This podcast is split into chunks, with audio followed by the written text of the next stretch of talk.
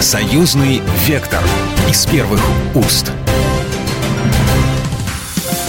Здравствуйте, вы слушаете программу «Союзный вектор». Я Екатерина Шевцова. В нашей программе мы обсуждаем самые важные события, которые касаются нашего союзного государства. Из новостей этой недели отмечу э, одну новость, которая и стала поводом для нашей сегодняшней беседы. В Минске в Белорусском государственном музее истории Великой Отечественной войны открылась временная экспозиция «Единой памяти верны», которая посвящена 80-й годовщине начала освобождения Беларуси. Первый раздел временной экспозиции посвящен героическим действиям советских воинов в боях за освобождение восточных районов Беларуси в сентябре-ноябре 1943 года.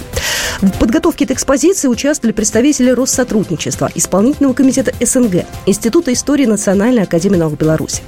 Выставка эта будет дополнена, в итоге потом расскажет всю историю освобождения Беларуси. И вот мы сегодня поговорим о том, что Россия и Беларусь э, бережно хранит память о Великой Отечественной войне, в то время как в Канаде и в Европе с высокой трибуны чествуют нацистских преступников по незнанию, как они говорят. Мы сегодня и попробуем разобраться э, в том, что же такое сохранение исторической памяти и как к этому относится в нашем союзном государстве.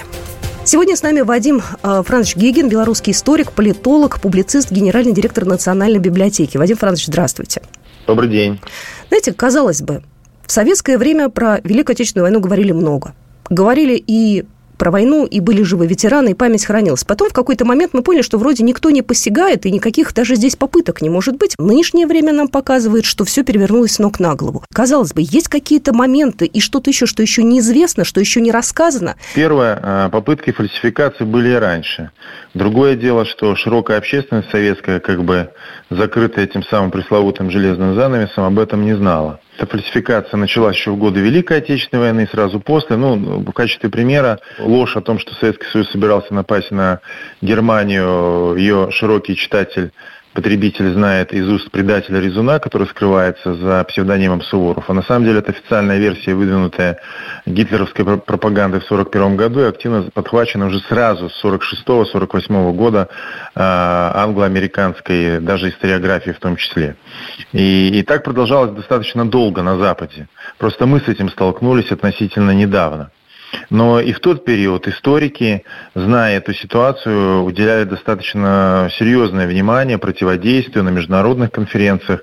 Э, этим занималось и агентство печати новости, и целый ряд других, и, навещания. Ну, просто наш внутренний потребитель этого не видел, не замечал. На самом деле бороться за историческую правду нужно всегда, в каждом поколении, потому что э, молодые граждане, э, приходя в эту жизнь, осознавая себя в нашем нашем обществе, осознавая себя как часть нашей цивилизации, они задают себе вопросы, кто я, откуда, а, какова преемственность э, поколений. И, естественно, им нужно доносить эту информацию. И доносить на том языке, в том стиле, который они принимают. Не говоря о данной выставке, ну, естественно, во-первых, у нас идет 80-летие освобождения Беларуси. Оно связано не только с операцией «Багратион». Как раз 80 лет назад с битвой за Днепр началось освобождение юго-восточных э, районов Беларуси. Затем зимой была освобождена значительная часть Полесья. И уже финал – это блестящая операция э, «Багратион», белорусская стратегическая наступательная операция. И выставка адресована каждому из нас. Э, ведь историческая информация – это как хорошая литература. Ее, к ней нужно обращаться постоянно. Одно дело, э, я вот, например, Великую Отечественную войну воспринимал в рассказах бабушки, дедушки, затем уже э, в средней школе, потом я заканчивал это постперестроечный период, когда появилась куча самой разношерстной информации, должен был в ней сориентироваться, и затем уже как исследователь как автор э, научных работ, ты к этой теме обращаешься. И это каждый раз новые грани. Также любой человек, я думаю, делает. Знаете, ну часто э, больше возможностей узнать, да, у нас многие документы оцифрованы, многие документы расчекречены, Минобороны регулярно выкладывает к, там, к тем или иным датам что-то новое, ну, то, что обыватель может посмотреть. Предположу, что для специалистов, историков это все было доступно. Вот это вот огромное количество доступной информации, оно как-то влияет на то, что у людей все-таки правильная точка зрения складывается, и нет попыток пересмотреть свои взгляды? Ну, историкам не все было доступно. Архивы открываются, и, например, э, допустим, британские архивы в отношении Второй мировой войны в значительной степени закрыты до сих пор, между прочим. Э, далеко не все документы немецкие доступны. Но я вам конкретный пример приведу. Американцы э, заполучили оригинальный экземпляр генерального плана ОС, то есть тот, та часть плана, которая так и называлась ОС, более 100 страниц. Он у них хранился все послевоенное время, они прекрасно знали, что он у них есть, но из-за отсутствия оригинала постоянно постоянно западная историография и пропаганда подвергала сомнению вообще существования этого плана. И они только вот буквально несколько лет назад его обнародовали с подачи э, германских историков. То есть вот, вот вам конкретный пример. Как это не покажется странным, для широкой э, общественности это вообще почти не играет никакого значения. Потому что человек, как правило, определяет буквально, ну, исследования показывают до 7, но максимум 10 источников, э, и поверьте, это вовсе не архивы, не научная литература, которыми он пользуется. Знаете, вот иногда звучит критика, почему академические историки публикуют свои монографии таким малым тиражом, там 100-200 экземпляров. Ну, потому что он может опубликовать и 5000 экземпляров, но это не будет играть никакой роли. И массовый потребитель будет э, смотреть в лучшем случае там, Дмитрия Пучкова Гоблина. То есть то, что подается удобно, вовремя, комфортно, э, на приемлемом для э, данного человека э, языке. А уже тут должен комплекс работать. То есть академические историки, они поставляют исследования, то есть выдают на гора. Затем задача всей информационной сферы эту информацию переработать в доступный для людей язык, затем найти э, грамотные, удачные, точные инструменты донесения, транспортировки, если угодно, информации, то, что мы называем коммуникацией, и затем уже работать э, с людьми э, по разъяснению этой информации. А здесь совокупность, не какой-то один фактор не сработает. Здесь и школа, и семейная традиция, и информационная политика, все в сочетании. Я смотрю истории тех, кто выступил против нашей страны, участвовал в попытке госпереворота в 2020 году. У некоторых из них э, этот путь, они сейчас за границей, и беглые, и они поддерживают вот эту необандеровскую сторону в конфликте на Украине. Так вот, у них этот путь, эта кривая дорожка начиналась с того, что еще в молодые годы кто-то подсунул им вот эту книгу, содержащую фальсификацию истории. И они тогда начали, как бы, как они сами говорят, открывать глаза, а на самом деле погружаться вот в эту грязь лжи, э, около исторической неправды и так далее.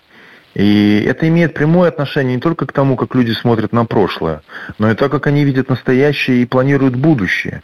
И вот вся эта система, она должна работать на профилактику этого явления. Усилий одних ученых, э, одних архивистов здесь явно недостаточно. Кстати, ну, не могу вас не спросить э, и не узнать ваше мнение по поводу той мерзости, которая произошла в Канаде. Сейчас уже, знаете, эмоции улеглись немного. Понятное дело, что в Канаде давно уже относятся к нацистским преступникам, как относятся, как они скрываются. Тот же самый э, Катрюк, да, который э, расстреливал угу. э, да, в Хатыне мирных жителей, он тоже там был, его не выдали, несмотря ни на что, и был там суд. В общем, все это, конечно, отвратительно, но как реагирует канадское правительство? Мы не знали, мы не понимали. Трюдо вообще, извините, отморозился. Зеленский вообще куда-то спрятался, хотя он ну, обязан, наверное, был хоть как-то отреагировать, хотя мы от него не ждем уже ничего человеческого. Здесь вы можете какую-то свою оценку дать происходящему, и нам-то здесь как быть? Во-первых, удивительно, что Энтони Рот подал отставку, спикер Палаты общин. Ну, его, извините, его козлом отпущения сделали просто. Да. Но, тем не менее, могли и не сделать. В истории Канады были такие случаи, но он настолько уже вписался, что нужно было как-то реагировать. Слишком комплексный был ответ. Показательно комментарий Трюдо. То есть он сожалел не столько по факту того, что они эсэсовцы притащили, а то, что данный эпизод может использовать российская пропаганда. То есть не то, что он совершил пакость, а то, что а мы что виноваты, да. стало заметно. Да, да, да, да, да. да. Ну вот, э, не, то, что заметили, понимаете, угу. это же вот как любой человеческий поступок. Не то, что ты перешел дорогу в неположенном месте, а то, что это увидели, тебя могут наказать. Вот в чем сожаление. То есть да, у него нет э, откровенного сожаления по поводу самого поступка, а того, что он приобрел такую, такую публичность. Это о многом говорит. Э, ну, собственно, от Трюдо мы ничего другого не ждали. Канадский случай любопытен, уникален и показателен. В отличие от других стран, которые также укрывали нацистских преступников, а там много. Это и Аргентина, и Парагвай, и в этом участвовали Участвовал Ватикан в свое время, и американцы здесь руку приложили. Но чем интересна Канада? Они фактически на государственном уровне 80-е годы легализовали предоставление убежища эсэсовцам в том числе. Это печально известная комиссия Жюля Дишена, бывшего верховного судьи Квебека. Результаты работы этой комиссии активно используются украинскими необандеровцами в пропаганде и обелении, в частности, 14-й дивизии СС «Галичина». А, потому что комиссия пришла ну, к абсолютно кощунственному выводу, что даже если есть подозрение и убеждение, там так и записано в решении, о том, что люди совершали преступления в составе нацистских подразделений в годы Второй мировой войны, но эти доказательства предоставлены на тот момент Советским Союзом и странами социалистического блока, эти доказательства не принимаются. То есть там, например, по 97 случаям было вынесено решение о том, что да, люди, видимо, совершали преступления, но их не будут привлекать к ответственности, поскольку доказательства находятся в странах Восточной Европы. Канада которая предоставила после войны площадку для создания идеологических, информационных, издательских центров бандеровского движения, она фактически несет полную ответственность за нынешнюю фашизацию Украины. Я хорошо помню, вот маленьким я был тогда на Украине, я видел эти книжечки просто, а затем мне рассказывали в Крыму, как именно из канадских издательств поступали книги, содержащие вот эту ложь о Голодоморе, обелявшие бандеровцев, дивизию СС Галичина, и эти книги бесплатно распространялись по всем библиотекам, по школам Украины, э, и эта диаспора бандеровцев бандеровская, которая укрылась в Канаде, сыграла огромную роль в разгуле национализма, переросшего в неонацизм, а это стало одной из причин нынешнего кризиса украинской государственности. А сегодня с нами Вадим Гигин, э, политолог, э, белорусский историк, публицист, генеральный директор Национальной библиотеки, и мы наш разговор продолжим буквально через пару минут. Союзный вектор из первых уст. Союзный вектор из первых уст. Еще раз я всех приветствую. Вы слушаете программу «Союзный вектор». Меня зовут Екатерина Шевцова. И сегодня в нашей программе мы говорим о сохранении исторической памяти. А в прошлой части нашей программы мы говорили о том, что Канада отказалась а, выдавать нацистских преступников а, в 50-е годы. И у нас э, по-прежнему на связи Вадим Гигин, белорусский историк, политолог и публицист, генеральный директор Национальной библиотеки. Вадим Францович, хотел спросить, а почему тогда, в 86 году, когда Канада отказалась отказалась судить э, Катрюка делала вид, что ничего не происходило с дивизией Галичина. Как тогда реагировал Советский Союз? Могли ли мы какую-то ноту протеста там или еще каким-то образом э, выразить свое несогласие с таким решением? Ну, Советский Союз освещал эту, эти события, критиковал. Насчет ноты я так не припомню, было или нет. Но политика западных государств в отношении нацистских преступников, не только происходивших из Советского Союза, но и Франции, когда там по 40 лет добивались их выдачи, и уже будучи в очень пожилом возрасте они приставали перед судом, и это зачастую затягивалось, кого-то даже оправдывали, как в канадском случае. Или то, что, например, э, в начале 50-х годов очень многие нацистские преступники вышли на свободу, или те генералы вермахта, которые отдавали преступные приказы, но не понесли за это ответственность, как тот же Манштейн, скажем, и потом из них делали героев на Западе. Это все находило реакцию, и советская информационная машина, она работала, освещала эти события. Например, борьба с западным западно-германским реваншизмом, поощрение его американцами, британцами, это была одна из ключевых тем в советских СМИ в тот период. Но действительно вы правы, инструменты эффективного, вот это очень важно, эффективного влияния на ситуацию, они были ограничены даже в период ну, наиболейшего могущества Советского Союза, поскольку ну, это было открытое противостояние между двумя системами, и Запад использовал э, фашистские движения, коллаборационистские движения э, для борьбы против Советского Союза. Сейчас рассекречены, кстати, документы ЦРУ, и мы в них видим ну, я вот по белорусской ситуации знаю, бывшие полицаи, прислужники гитлеровцев, по ним создавались справки, и в них э, четко видно, что американцы, ЦРУшники прекрасно давали себе отчет, что это люди с преступным прошлым. Но на тот момент они им были полезны, и они их э, использовали в своих политических целях. Вадим Егин был сегодня с нами на связи. Э, белорусский историк, политолог, публицист, генеральный директор Национальной библиотеки. Вадим Францович, спасибо огромное. Спасибо вам. Мы продолжаем нашу программу. А у нас на связи Максим Синицын, военный историк. Максим, здравствуйте. Да, здравствуйте. Ну, если мы вернемся сейчас к истории, то сентябрь э, 43 -го года стал историческим для Беларуси, потому что именно в сентябре началось освобождение белорусской земли от немецко-фашистских захватчиков. Я думаю, стоит еще раз напомнить нашим слушателям э, основные этапы этого освобождения, потому что время проходит, что-то забывается, что-то, возможно, э, наш слушатель услышит сейчас впервые. Хотя, с другой стороны, уже многие документы э, опубликованы, да, все практически, мне кажется, нам известно, но, тем не менее, есть какие-то для нас неизвестные страницы страницы истории? Ну, неизвестного на самом деле очень много, так как э, фонды Генерального штаба и ставки до сих пор остаются у нас секретными, поэтому мы очень мало на самом деле знаем о процессах принятия решений на высшем руководящем уровне в Советском Союзе. У немцев другая проблема, у них документы многие успели сгореть э, в период, когда Германия потерпела поражение. У нас своя история, своя проблема. У нас эти документы до сих пор не открыты. Поэтому вот даже вот это вот э, решение и желание освободить Белоруссию в 1943 году, оно очень долго оставалось где-то вот таким второстепенным направлением, и это было в целом возможно в советской историографии, даже нашей, в отечественной российской, э, хотя, не, хотя Генштаб Э, выбирая между Украиной и Белоруссией, он рассматривал именно белорусский вариант, именно прорыв к Прибалтике с целью отрезать группу армий «Север». Вот эта вот идея отрезать группу армий «Север», она уже в сентябре 1943 года оформляется в документах Генштаба, которые у нас сейчас рассекречены, которые имеются, ну, карты, карты ставки. Ну, они не то чтобы рассекречены, они просто уже опубликованы, и в каких-то работах они обсуждались. Вот э, этот момент э, самый главный, э, то, что освобождение Беларуси изначально задумывалось как некая большая масштабная операция, и, конечно, то, что в 1943 году не получилось, в 1944 э, получилось не менее масштабно. Мы э, буквально вот э, несколько минут назад э, обсуждали эту тему, тему документов и доступности с белорусским историком Вадимом Гегиным, он сказал, что есть очень много нераскрытых источников, они находятся за пределами нашей страны, это Великобритания, это Германия, да, это, возможно, США.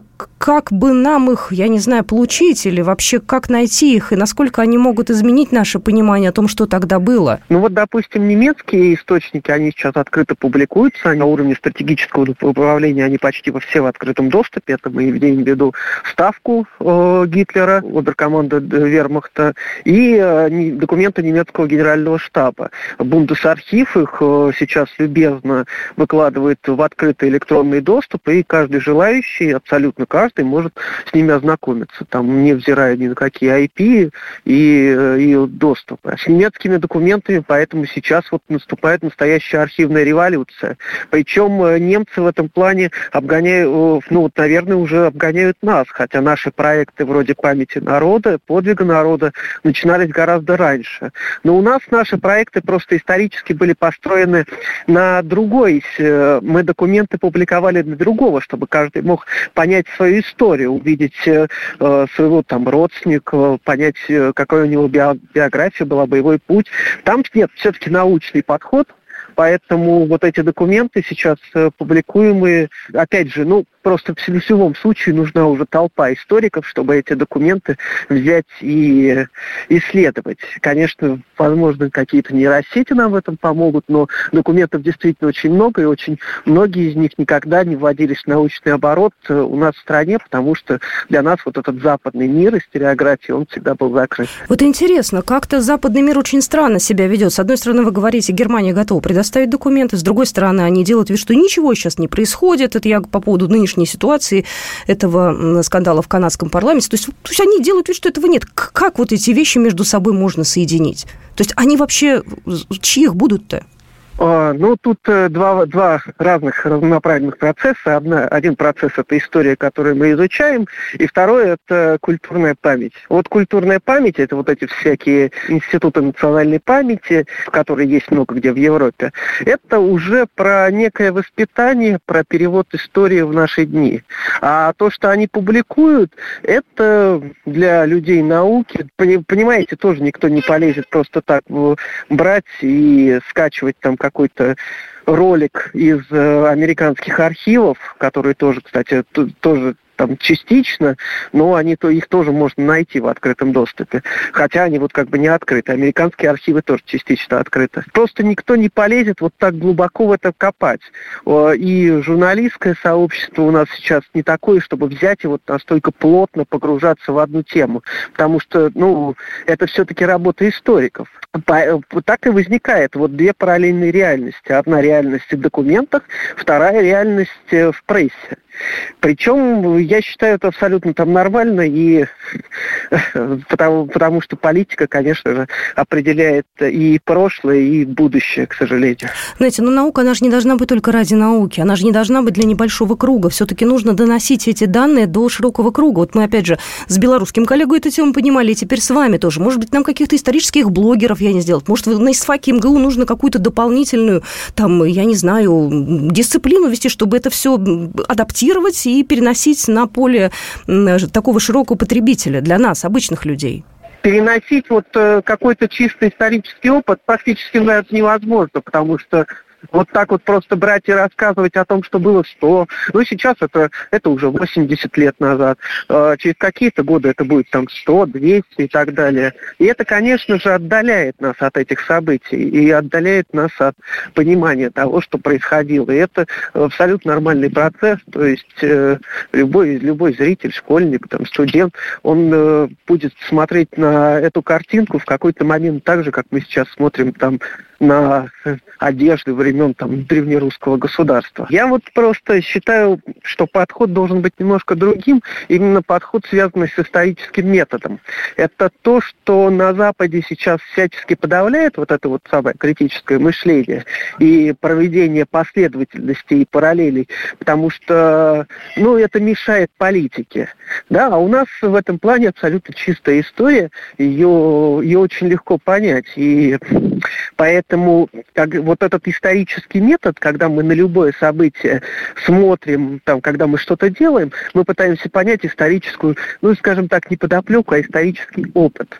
Какой, а кто до этого делал так же и почему? И вот этого понимания почему, оно во многом дает вопрос, ответ на вопрос, а что делать дальше. И вот к этому, конечно же, надо стремиться, потому что я считаю, что вот простой нарратив, что Великой Отечественной, что о чем-то другом, он не дает сейчас уже какого-то вот такого эффекта для принятия решений, как человеком или как политическим деятелем, да как кем угодно.